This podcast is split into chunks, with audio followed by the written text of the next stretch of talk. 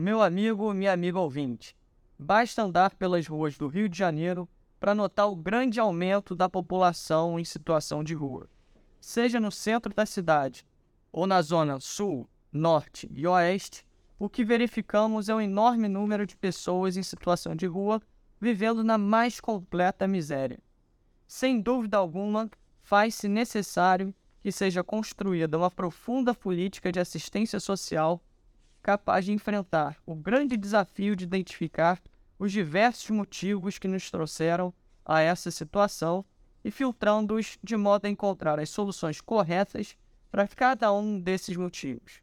Como você já sabe, sua participação com sugestões e críticas são sempre muito bem-vindas. Envie sua mensagem para o nosso WhatsApp, que é o 21 99514 5678. Meu nome é Pedro Rogar e esse é o podcast RJ em Debate. Sejam todos muito bem-vindos ao nosso bate-papo dessa semana. Bom dia, deputado Luiz Paulo, tudo bem com o senhor? Bom dia, Pedro Rogar. Hoje, nosso tema do podcast é o porquê do grande aumento da população de rua na cidade do Rio de Janeiro, mas também nos outros 91 municípios do nosso estado, principalmente aqueles da região metropolitana. Deputado, no episódio de hoje a gente vai abordar esse tema bem complexo, né? um tema muito sensível, que é o das pessoas em situação de rua. Segundo o último censo, que foi realizado entre 21 e 25 de novembro de 2022, do ano passado, o número de pessoas em situação de rua que já havia crescido no censo de 2020 subiu ainda mais. Subiu 8,2% para ser mais exato. E nesse censo de 22, alguns dados foram preocupantes. Eu gostaria de abordar esses dados com o senhor. Boa parte daqueles que foram entrevistados, foram abordados pelo censo, alegaram terem ido parar nas ruas após perderem sua renda. E 41% informou que o que os mantém na rua é justamente a falta de emprego. Ou seja, eles perderam a renda, foram parar na rua e 41% gostaria de um emprego para sair dessa situação de rua. Outro dado relevante foi o crescimento no número de usuários de crack, em especial ao redor de determinadas comunidades da zona norte e da zona oeste. Então, gostaria que o senhor comentasse sobre alguns desses dados com os nossos ouvintes. Pedro, muitos são os motivos né, para a existência de população de rua. Tá? Evidencia-se que pós-Covid e até mesmo durante a Covid, a crise econômica e social no nosso país, em especial no nosso estado e na nossa cidade, aumentou sobremaneira. Aumentando a crise econômica e a crise social, evidencia-se que o número de ofertas de postos de trabalho diminuiu e a renda caiu. Ora, quando as pessoas ficam desempregadas porque não têm renda, elas que moram de aluguéis não conseguem mais um teto. Então passa a ser, um, passa a ser uma população sem teto. E uma população sem teto, porque não tem renda, vai dormir onde? Nas ruas do Rio. Ou nas ruas de qualquer outro município. Mas, em geral, essa população de rua ela vai procurar os centros que têm melhor poder aquisitivo, até para esmolarem ou até mesmo para conseguir algum abrigo que lhe dê assistência. Então, esse fato é inegável. Em qualquer região da nossa cidade, aqui mesmo no centro da, da no centro da cidade, se você passar aqui debaixo das marquises depois de 18 horas, você vê que foi fortíssimo crescimento da população de rua. Acho até que o número de crescimento do censo, de 8,2%, até me surpreendeu de 20 para 22. Porque na minha sensibilidade, eu acredito no censo, mas na minha sensibilidade, o crescimento teria sido maior ainda. Então, esse é um aspecto. A população de rua, porque é sem teto. Tem uma outra população de rua, que não é constante, é de muita gente que mora muito longe, ainda tem o teto, mas não dá para ter renda para ir voltar para sua casa. Então prefere ficar mais próximo do seu posto de trabalho. Né? E aí, posto de trabalho não quer dizer emprego de carteira assinada. Tá? São, por exemplo, catadores de lixo, catadores de latas de cerveja, de plástico que são recicláveis, né? ambulantes, né? dos mais diversos segmentos. Tá? Então, esse é um outro perfil da população de E tem o perfil né? que é o mais difícil, né? e que a gente vê muito subúrbios do Rio, na nossa zona oeste, né? que são os dependentes químicos, principalmente do crack. Né? A dependência química é uma doença. Então, isso é mais grave porque o dependente químico precisa da substância que ele está viciado. E se ele não tem renda, como é que ele consegue a substância? Então, tem que viver, muitas vezes, de pequenos furtos. Tá? Então, veja só a gravidade dessa questão. Tá? E a curto prazo, não se avizinha a possibilidade de ter mais emprego na sociedade, né? porque o uso da tecnologia de informação, né? do trabalho remoto, é crescente. E um trabalho crescente sob o ponto de vista remoto, evidencia-se que diminui-se o número de postos de trabalho. Então, é uma situação extremamente complexa que necessita de políticas de assistência social. Deputado, queria começar a abordar com o senhor a questão dos abrigos. Né? Segundo pesquisas e informações que a gente, que a gente obtém aqui, Boa parte dos abrigos, são esses equipamentos que são tão importantes para o acolhimento das pessoas em situação de rua, encontra-se em condições deploráveis. Não são poucas as reclamações de abrigo sem estrutura básica. Básica mesmo, deputado. Ventilador, cama, chuveiro e até comida. Eu acho que isso, isso é o mínimo, né, deputado, para a gente começar a pensar né, num acolhimento mais humanizado. Ô, ô Pedro, eu falei que a saída passa pelas políticas de assistência social. E são muitas vertentes da política de assistência social.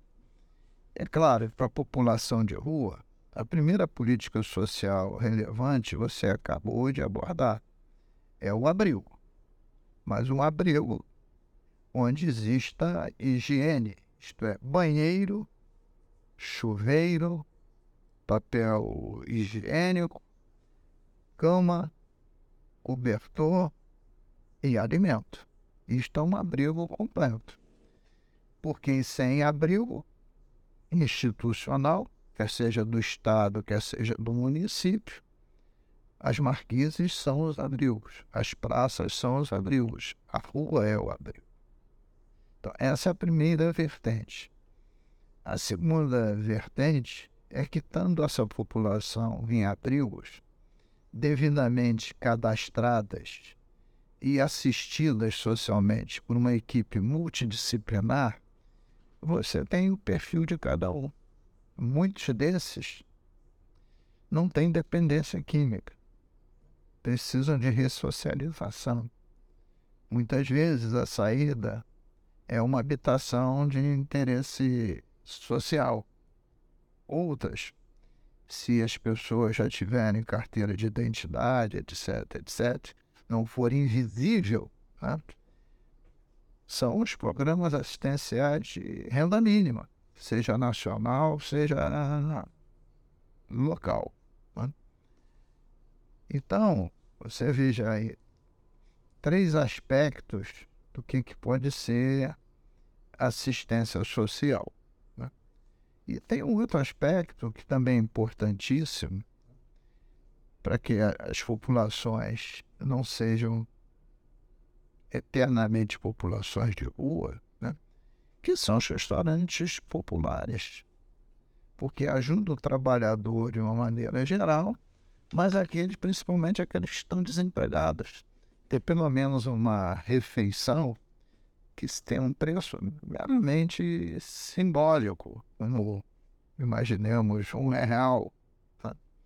Então você veja que isso tem que ser um programa de governos e cada vez precisa ser programa de governos. Está chegando nas casas legislativas do Brasil inteiro as leis de diretrizes orçamentárias. Chegaram, né? todas chegaram no dia 17.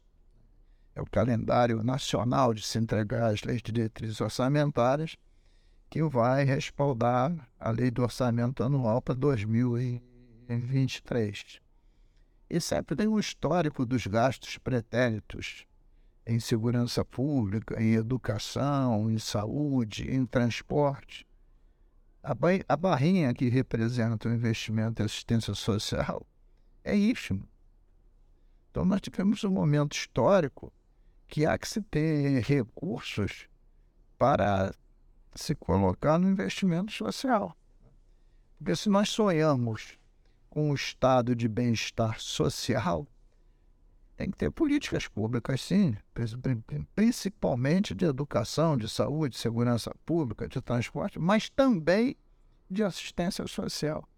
Não é favor do Estado, é obrigação. Até porque, tendo esses investimentos sociais, você vai minorar os gastos, quer seja em saúde, quer seja em segurança pública. Perfeito, deputado. Bom, esse censo que eu citei no início do, do nosso episódio apontou inúmeras diferenças entre as pessoas em situação de rua, seja por nível de escolaridade, tempo de permanência na rua, se essa pessoa em situação de rua é usuária de droga ou não, e qual tipo de droga. Enfim, são várias as diferenças. E aí eu pergunto para o senhor, que tipo de política pública de assistência social é necessária para a gente oferecer uma solução para cidadãos tão diferentes? Pois é, por isso que eu disse que a política de assistência social, ela é, são, elas são políticas múltiplas, não tem uma só. Né? Porque essas políticas sociais têm que ver o perfil exatamente de quem são, de quem são as pessoas que estão nas ruas. Né? Por isso que passa desde as políticas de habitação de interesse social, pela política das bolsas famílias, né, das, das ajudas financeiras, para a política de ressocialização por possíveis frentes de trabalho. Né? Tem determinadas políticas sociais que são psicoemocionais para atender aí os dependentes químicos, seja de que substância for. Né? porque sem atendimento desse tipo também não, não consegue largar. A dependência não é tarefa fácil. Então você tem, tem que ter uma cesta de políticas sociais. E é exatamente isso que nós cobramos dos governos, porque essa cesta ainda existe. Então você não tem capacidade de filtrar que política social para cada um perfil de cada componente dessa população de rua. Né? Outro dia eu via na televisão uma matéria de um jovem menor em Copacabana que tentou roubar uma senhora de 72 anos e puxou o colar dela, ela desequilibrou, caiu bateu com a cabeça no chão e veio a óbito. Esse jovem já tinha seis passagens pela polícia. Mas não houve o flagrante. Ele foi preso não pela polícia, pelas outras pessoas que disseram que foi ele. E como não houve o flagrante, não, não tinha a prova material. E ele foi novamente solto. Não é questão de, da soltura, é questão do que fazer com ele. Simplesmente soltar não resolveu. Possivelmente ele vai incidir novamente na, é, no crime, porque não tem condições de sobrevivência. Então, é, se, como diz a população, a política de assistência social do nosso país parece uma política de enxuga-gelo. E as políticas sociais têm que passar pela União, pelos estados e pelos municípios. Tem que ser um esforço conjunto. Então, nós vivemos essa contradição imensa no nosso país.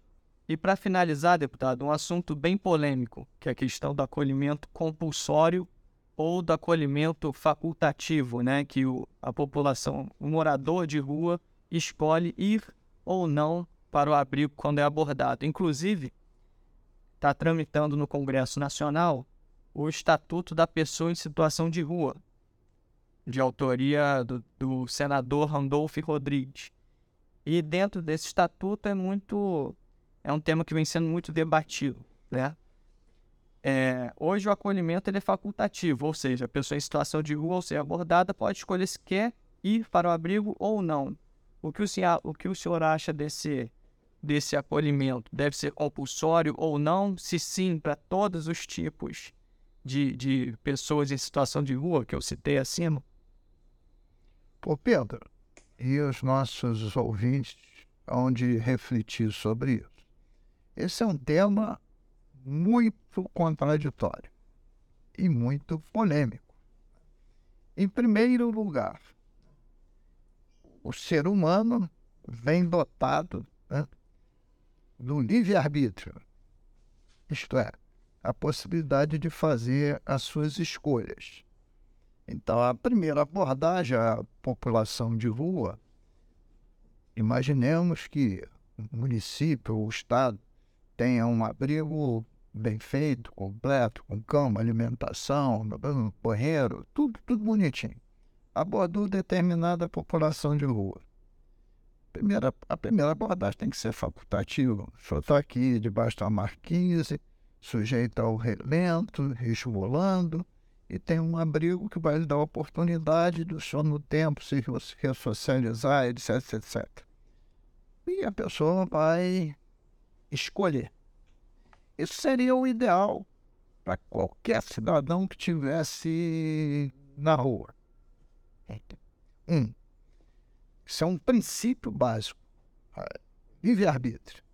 Dois, todos aqueles que já transitaram muitas vezes na Avenida Brasil, principalmente ali na região de Bom Sucesso, tem ali uma comunidade dependente de crack, que muitas vezes perambula pela Avenida do Brasil na frente dos carros.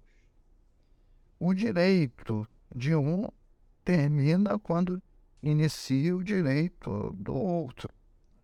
Ora, o cidadão que vem no volante na Avenida Brasil, onde não tem semáforo, tem cada passarela a cada 500 metros, para ter uma velocidade de escoamento de percurso na ordem de 60 km, atropela esta pessoa, complicou a vida e pode matar essa pessoa. Nesse caso específico, evidencia-se a necessidade de ter o acolhimento compulsório, né? porque esta pessoa precisa de um tratamento, né? tratamento psico, psicossocial forte, né? porque a dependência química, não importa de qualquer que seja a substância, é uma doença e doença precisa ser tratada. É claro que você vai dizer, mas o, no extremo o cidadão também tem direito de não querer ser tratado e morrer. É verdade. Mas o direito dele termina quando entra em questão o direito do outro. Né? Então, diante disso, o que não pode é ser o sim e não. Ou não pode nada, ou pode tudo. Então, se for tudo compulsório, vira violência, vira arrastão ao contrário, tira todo mundo da rua e não sabe nem onde bota. Né? E se não pode nada, e também não se tem a política social, é, o tecido social desagrega mais ainda. Tem que ter uma certa ponderação. Eu acho que o, o estatuto da população de rua é um pouco, vai ser um pouco modular essas questões, né? e não tem uma posição absolutamente radical. Porque, volto a dizer, tem uma parte dessa população de rua que ela não desejaria o abril, ela desejaria teto. Porque muita gente tem até família. Se tiver um teto e uma, um, inicialmente um auxílio alimentação, uma bolsa dessa, né? Ela pode se reinserir na, na sociedade com muito esforço e com muita dificuldade. Então tem que ter equilíbrio. Não, nós não podemos ser uma sociedade do tudo ou nada, pode ou não pode, numa questão social tão grave. Perfeito, deputado. Eu concordo com o senhor em gênero, número e grau, mas queria fazer um destaque para uma frase que o senhor falou logo no início da sua resposta. Que o senhor fala assim: vamos imaginar um cenário perfeito em abrigos com total estrutura e que tenham vaga e que funcionem. Então não dá também para a gente pensar num acolhimento, seja ele facultativo ou um acolhimento compulsório, sem pensar na questão do abrigo e a gente retorna tudo para o que a gente falou, que é a questão da política pública, a importância, a necessidade, o dever do Estado em relação a essa política pública de assistência social. E aí, Pedro, o Estado, na expressão maior do conceito de Estado, quer seja a União, os estados ou os municípios, falham redondamente. Assistíamos em TV, por exemplo, dentro das obras do Pacto RJ do Estado, um belíssimo restaurante popular, prontinho, bonito, tudo zero quilômetro, mas não está funcionando. E falta lá as pessoas que vão levar o alimento, cozinhar, etc, etc. Você tem a obra física, mas não tem o funcionamento. Você tem no Estado a Fundação Leão 13, tá? mas os abrigos estão sempre deixando a desejar. Quantos concursos públicos fez o Estado e os municípios na última década para contratação de assistente social e, mais ainda, de equipes multidisciplinares, assistência soci... assistente social, psicólogos, etc, etc. Não tem esse concurso público. E você não opera nada sem gente. Funcionário público, concursado, qualificado, com remuneração digna, é fundamental para fazer a área de assistência social funcionar. Não adianta querer terceirizar que não dá certo. A terceirização não forma quadros para tratar com problema dessa gravidade. Tratar com população de rua precisa um aprendizado, precisa dedicação, precisa principalmente muito amor, muito afeto e muito cuidado não, é, não são ações mecânicas. Né? Então, não é um problema que se resolva da noite para o dia, mas o pior é que a gente não vê ações concretas acontecendo. Perfeito, deputado. Deputado Luiz Paulo, querido amigo ouvinte, chegamos ao final de mais um episódio do nosso podcast RJ em Debate. No episódio de hoje abordamos um tema de grande relevância, que é a questão da população em situação de rua, políticas públicas de assistência social, ou seja, como o Estado pode atuar através dessas políticas públicas sérias e eficazes. Lembrando sempre a você, caro ouvinte, de seguir as redes sociais do deputado Luiz Paulo. O Facebook é o Deputado Luiz Paulo no Instagram Luiz Paulo underline Dep e o WhatsApp, que você já sabe, 21 99514 5678. Vamos agora ao quadro Bola Dentro e Bola Fora com os pontos positivos e negativos da semana na análise do deputado Luiz Paulo. A bola fora de hoje vai para a rede hospitalar dos hospitais federais. Isto não quer dizer que os hospitais estaduais e municipais estejam funcionando a contento, né? mas vai para o governo federal em função das inspeções que alguns deputados fizeram nos hospitais federais. É claro que há uma mudança de governo que ocorreu na União. O novo governo completou 100 dias. É claro que tem uma nova ministra da Saúde no Rio de Janeiro, uma preocupação social intensa. É claro que todos os diretores desses hospitais estão sendo trocados. E há necessidade de algum tempo para que a gente possa medir a qualidade dos serviços prestados. Mas essa rede federal de seis hospitais do Andaraí, de Bom Sucesso, do Cardoso Fonte, de Ipanema, de da Lagoa e dos hospitais dos servidores, né? é, já vem funcionando mal há muito tempo com falta de leitos, falta de equipamentos.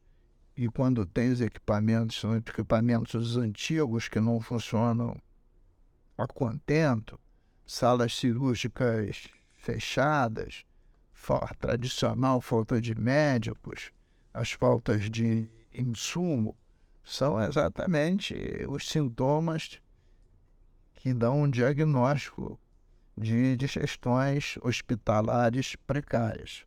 Claro que nós temos uma esperança de que tudo se altere positivamente nos próximos meses. Né? Mas, no dia de hoje, esta rede hospitalar ainda é merecedora de uma rotunda bola fora. A bola dentro de hoje vai para a nossa sociedade. Sociedade brasileira, sociedade fluminense, a sociedade carioca, que vem lutando e se esforçando pela inclusão. Tá? Pela inclusão e fortemente essa luta da inclusão do, do autismo. Né? No dia 2 de abril foi comemorado o Dia Mundial do Autismo. Existe uma lei 12.000 764 de 2002, de 2012, que instituiu a Política Nacional de Proteção dos Direitos da Pessoa com Transtorno de Espectro Autista, o TEA. E esse distúrbio é caracterizado por um desenvolvimento atípico, que, que produz manifestações comportamentais diversas, déficit de comunicação dificuldade de interação social. Mas essas pessoas lutam pela inclusão social. E é um dever da sociedade promover essa inclusão social. E, evidentemente, necessita de um forte empenho do governo. Quando a gente fala de políticas de assistência social, e se fala em inclusão social, não é inclusão social só da população de rua, é inclusão social nos seus mais diversos aspectos, né? E não permitir que ninguém fique marginalizado da nossa sociedade. Né?